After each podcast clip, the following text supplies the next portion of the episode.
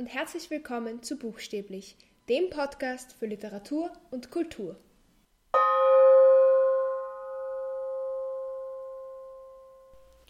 Heute möchte ich über ein Thema sprechen, über das ich noch gar nicht geredet habe hier auf diesem Podcast, und das ist Konsumwahn und was Bücher damit zu tun haben.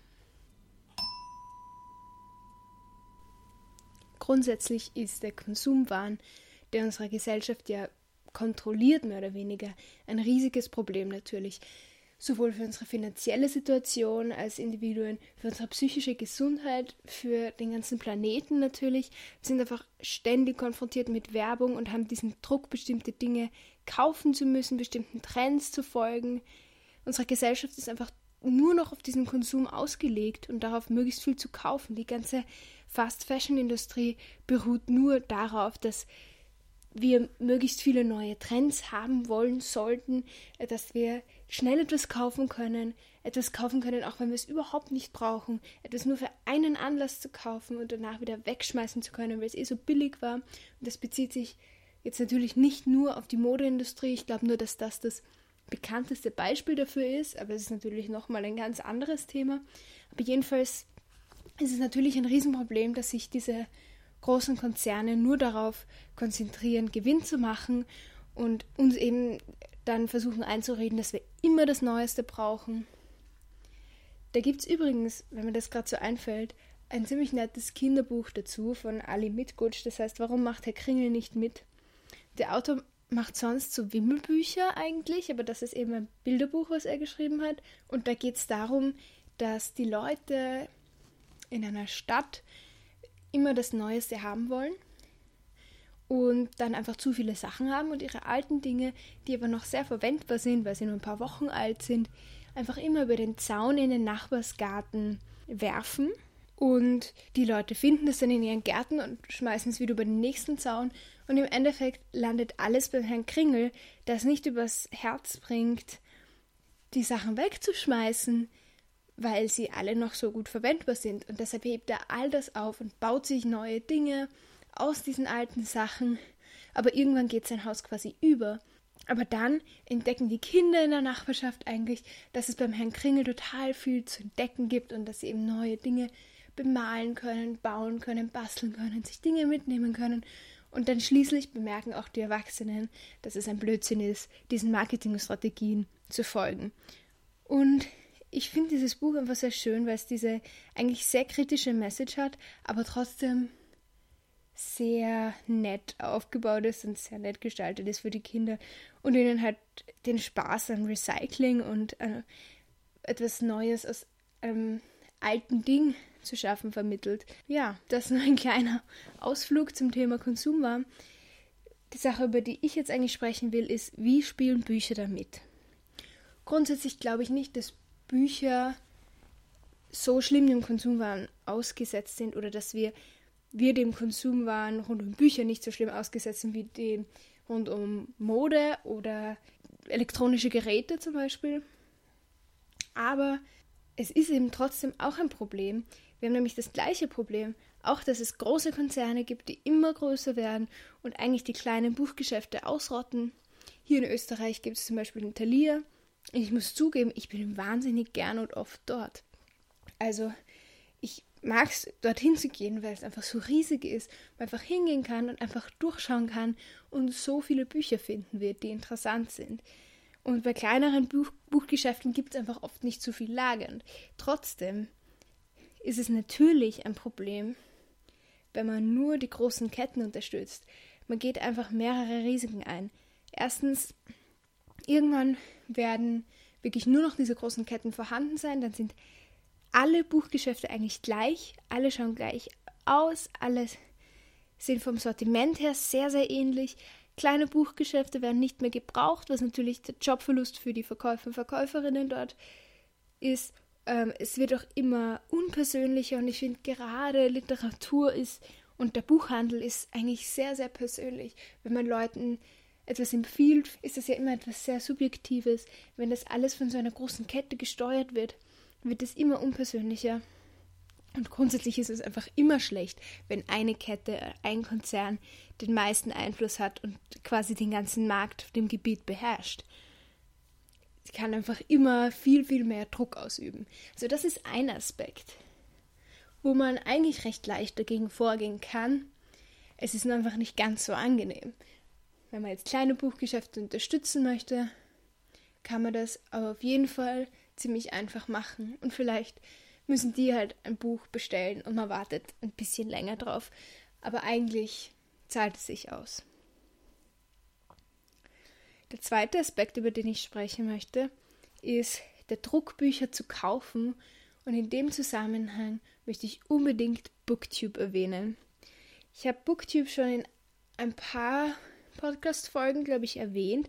Grundsätzlich ist Booktube der Teil von YouTube, in dem Leute, also YouTuber, über Bücher sprechen. Hauptsächlich oder auch ausschließlich über Bücher. Und in dieser Community sieht man sehr viele, sehr große, oft nach Farben geordnete und sehr ästhetisch sehr tolle Bücherregale mit hunderten Büchern. Und es gibt dann dieses Phänomen, dass diese Booktuber wahnsinnig viele Bücher kaufen und Bookhauls machen. Das ist das gleiche, wie wir es auch von Kleidung kennen, wie wir es von Make-up-Produkten kennen und so weiter. Leute kaufen ein, sie reden darüber, wie toll diese Sachen sind, die sie gekauft haben und ermutigen quasi alle anderen, diese Sachen auch zu kaufen. Und es sind jetzt nicht zwei Bücher oder so, die sie gekauft haben, schon gelesen haben und über die sie wirklich glücklich sind, die es ihnen wirklich sehr, sehr gut gefallen hat, sondern sie kaufen oft Berge von Büchern, die sie vielleicht nie lesen werden, von denen sie überhaupt nicht wissen, worum es geht, die sie oft nur wegen dem Cover auswählen und sie haben noch nicht gelesen von denen und sie beurteilen sie einfach nur aufgrund dessen, wie sie ausschauen und was vielleicht am Klappentext steht. Und trotzdem, dadurch, dass sie zeigen, wie, wie glücklich sie sind mit dem, was sie gekauft haben, ermutigen sie alle Leute, diese Bücher auch zu kaufen, selbst wenn sie noch nicht mal wissen, ob dieses Buch überhaupt gut ist. Das finde ich ein bisschen problematisch. Und sie üben auch einfach total viel Druck auf den Rest der Community aus. Jetzt nicht nur auf die Leute, die diese Videos schauen, sondern auch auf die Leute, die ebenfalls Videos machen. Weil es einfach quasi dann, es entstehen dann gewisse Standards, wo sich Leute, die dann mit Booktube anfangen, denken, okay, alle diese erfolgreichen Booktuber machen solche Bookhauls jeden Monat und dann kaufen sie 20 Bücher und stellen die vor. Vielleicht muss ich das auch machen, um erfolgreich zu sein auf dieser Plattform. Und es ist einfach natürlich ein großes finanzielles Problem auch. Gerade wenn man damit anfängt und damit erfolgreich werden will und eben Strategien haben möchte, um erfolgreich zu werden auf dieser Plattform, aber das Geld noch nicht hat, kann man es sich einfach nicht leisten, 20 Bücher im Monat zu kaufen, die man vielleicht nicht mal mag. Und das ist sehr, sehr problematisch. Ich habe einmal ein Video gesehen, ich glaube, die, die das gemacht hat, hieß Read with Cindy, also Cindy hieß sie und der Kanal hieß Read with Cindy. Ich werde das nochmal nachschauen und dann kann ich euch das, den Link zu diesem Video auch in die Shownotes geben. Das war ein Video darüber, warum sie nur vier Bücher besitzt. Sie ist eben auch eine Booktuberin. Und das war eins ihrer ersten Videos und das fand ich ziemlich cool, dass sie das gemacht hat und dass sie auch von vornherein gesagt hat, sie unterstützt das nicht. Wer das machen will, wenn es glücklich macht, Bücher zu kaufen, soll das gern machen. Aber sie hat nicht das Geld dafür, um das machen zu können. Und sie sieht es auch nicht als notwendig an. Und sie geht einfach immer in ihre Bibliothek und wenn es um Neuerscheinungen geht, bittet sie ihre Bibliothek oder fragt, ob sie dieses Buch ins Sortiment aufnehmen können und meistens funktioniert das. Und das finde ich eine, das fand ich ein sehr schönes Video, dass das einfach mal sehr gut kritisiert hat, aber auf eine sehr freundliche Art und Weise eigentlich. Aber ja, was ich gerade mit den Neuerscheinungen gesagt habe, natürlich gibt es die nicht so oft in der Bibliothek, das ist schon klar. Aber ich glaube, dass generell Neuerscheinungen auch ein großes Problem sind in dieser Community. Es ist wie bei Kleidung, dass es immer die neuesten Trends gibt, dass Leute Dinge lesen, nur weil sie im Trend sind und nicht, weil sie sich dafür interessieren. Ist natürlich was anderes, wenn deine Lieblingsautorin ein neues Buch rausbringt und du wartest schon ein halbes Jahr drauf oder sogar noch viel länger. Und dann erscheint es endlich, natürlich willst du es gleich kaufen oder gleich lesen, wo auch immer du es herbekommst. Das kann ich total verstehen. Aber was ich nicht wirklich verstehen kann, ist, wenn es um ein Buch geht, das einfach sehr gehypt wird, aber wo man weder über den Inhalt noch über Autor oder Autorin besonders viel weiß, man nicht weiß, ob es einem überhaupt gefällt. Und dann ist natürlich bei Neuerscheinen, bei Neuerscheinungen immer noch die Hardcover-Version, die natürlich nochmal teurer ist als ein Taschenbuch. Also das trägt alles dazu bei, dass Leute mehr und mehr Geld für Bücher ausgeben, um quasi dazuzugehören. Und es gibt dann natürlich auch solche Aussagen auf diesen Kanälen wie, das ist ein Buch, das jeder unbedingt haben sollte. Es übt einfach Druck auf. Und es erzeugt fast so gesellschaftliche Klassen, wenn man, wenn es eben dann Leute gibt, die sich das eben nicht leisten können, weil die wenigsten erwähnen, dass man sich das auch in einer Bibliothek ausborgen könnte oder dass man schauen könnte, ob es eine billigere Version von dem Buch gibt, ob es vielleicht ein E-Book gibt, das fünf Euro billiger ist, immerhin. Das erwähnt niemand oder sehr wenige Leute erwähnen das auf Booktube. Und das ist einfach sehr auf diese ganze Ästhetik konzentriert, wie sehr viel auf Social Media und generell Medienplattformen im Internet. Also das ist definitiv etwas, woran man arbeiten sollte, damit man eben diesen Konsumwahn im Literaturbereich nicht weiter unterstützt. Es gibt aber zwei Booktuber, die ich nicht als solche empfinde. Die eine ist Ariel Bissett. Ich hoffe, ich spreche sie richtig aus. Sie macht zwar schon auch klassische äh, Formate auf ihrem Kanal, wobei immer weniger, hat sie eher früher gemacht. Und jetzt bietet sie vor allem total spannende Perspektiven und teilweise fast absurde Themen, die total ungewöhnlich sind und auf die man nie kommen würde. Zum Beispiel hat sie letztens ein Video darüber gemacht, ob George Orwell ähm, Lord mögen würde, also die Sängerin. Diese Frage habe ich mir noch nie gestellt. Aber dieses Video dazu war so gut, so gut recherchiert. Sie hatte so tolle Argumente und sie ist so leidenschaftlich bei der Sache. Es ist einfach etwas, sie brennt so dafür, über Bücher zu sprechen und das ist so schön. Sie hat auch eine Doku gemacht, eine sehr, sehr gute über Instagram Poetry.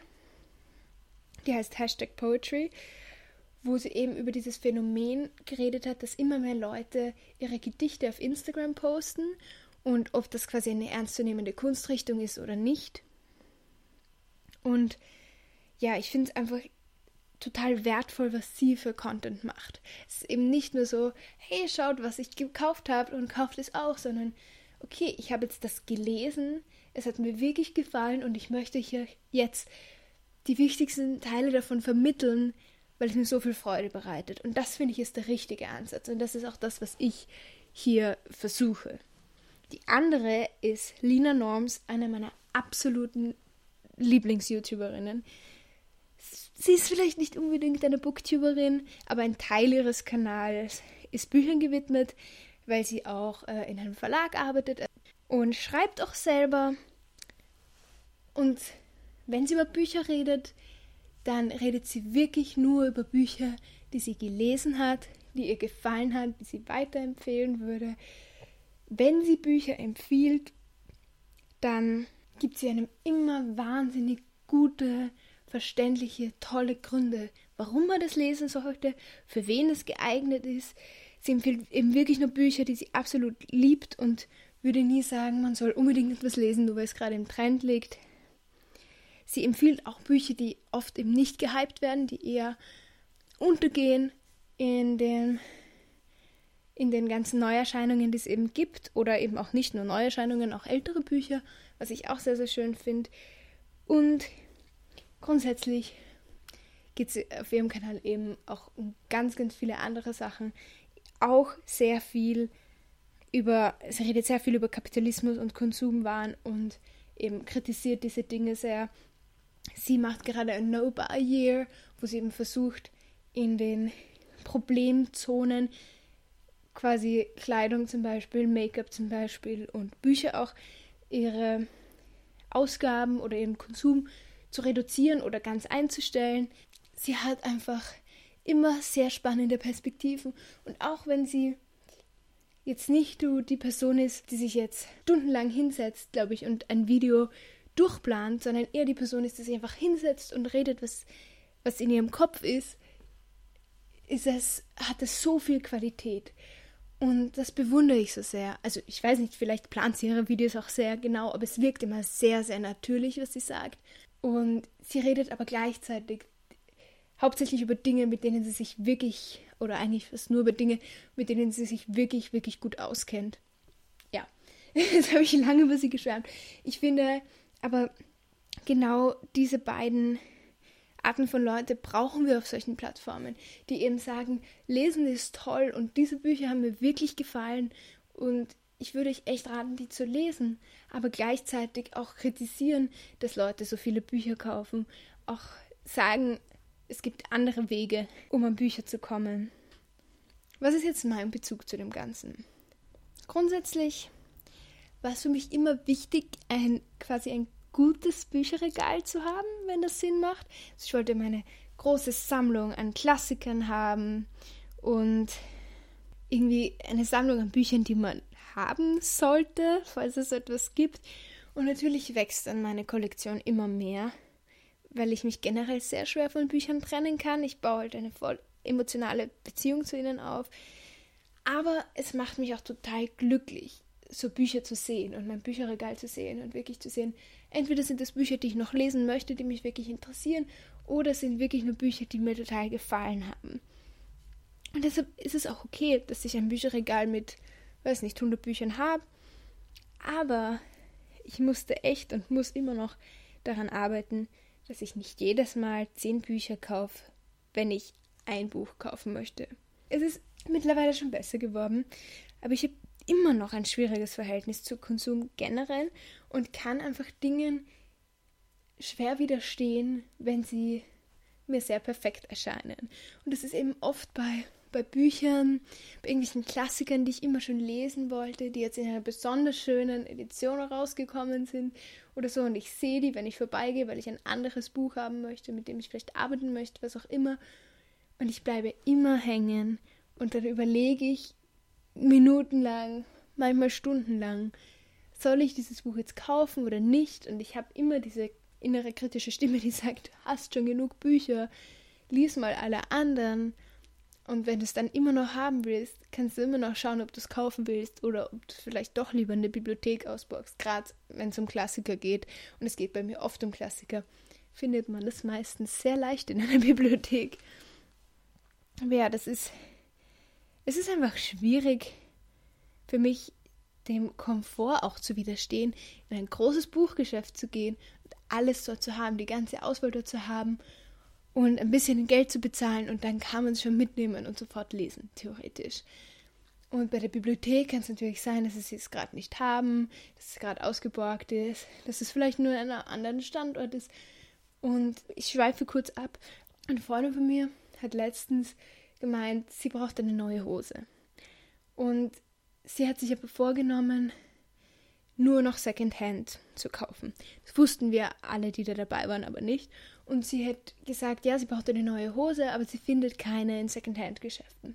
Und die sofortige Reaktion von fast allen anderen war, dann kauft ihr halt woanders eine. Und dann hat sie eben erst erklärt, dass sie das nicht machen will, weil sie eben die der Industrie nicht unterstützen will und so weiter. Aber ich fand es so bedenklich, so im Nachhinein betrachtet, dass alle sofort daran gedacht haben, ja, es gibt ja Alternativen, die sind zwar nicht toll und nicht sehr ethisch vertretbar, aber sie sind immerhin billig, also geh einfach und kauf dir eine Hose beim HM oder so. Und ich glaube, es ist ein ähnlicher Gedankengang, bei mir mit Büchern kaufen und in der Bibliothek ausborgen. Es ist ein bisschen unterschiedlich, weil grundsätzlich ich eben, wie gesagt, eine emotionale Beziehung zu Büchern aufbaue. Das heißt, ich will sie auch nicht unbedingt gerne hergeben, nachdem ich sie gelesen habe und gemocht habe. Aber wenn es jetzt nur darum geht, dass ich etwas lesen muss, und es gibt es in einem Buchgeschäft, und es gibt es nicht in der ersten Bibliothek, in, der, in die ich gehe, oder die am nächsten ist, weil ich kann sie auch nachschauen und dann schauen, ob es dort gibt. Wenn es es nicht in der Bibliothek gibt, ist mein erster Gedanke, naja, mach nichts, ich kann es ja immer noch kaufen. Und ich glaube, das ist ein bisschen problematisch. Aber ich glaube, ich werde mit der Zeit besser. Und was ist jetzt mit diesem Podcast? Grundsätzlich hoffe ich, dass ich niemandem das Gefühl gebe, dass man die Bücher, die ich hier vorstelle, kaufen muss. Ich will einfach teilen, was mich begeistert. Wenn ihr Lust habt, die zu lesen, borgt euch die Bücher aus, geht in die Bibliothek, fragt Bekannte, Freunde, Familie, ob sie diese Bücher vielleicht haben. Oder wenn ihr sie kaufen möchtet, unterstützt kleine Geschäfte. Also ich hoffe, ich unterstütze nicht den Konsumwahn, den es rund um Bücher schon gibt, sondern teile einfach meine Leidenschaft für Bücher. Ich hoffe, das merkt ihr. Ja, wenn ihr mehr zu solchen Themen hören wollt, auch wenn es vielleicht gar nicht im literarischen Zusammenhang ist, schreibt mir gerne. Ich rede sehr gerne darüber, auch wenn ich manchmal ein bisschen zu Wutausbrüchen neige, wenn es um sowas geht. Aber ja, ich werde euch auf jeden Fall diese ganzen Videos, die ich erwähnt habe, verlinken in den Show Notes. Und ich freue mich auf nächste Woche. Ciao.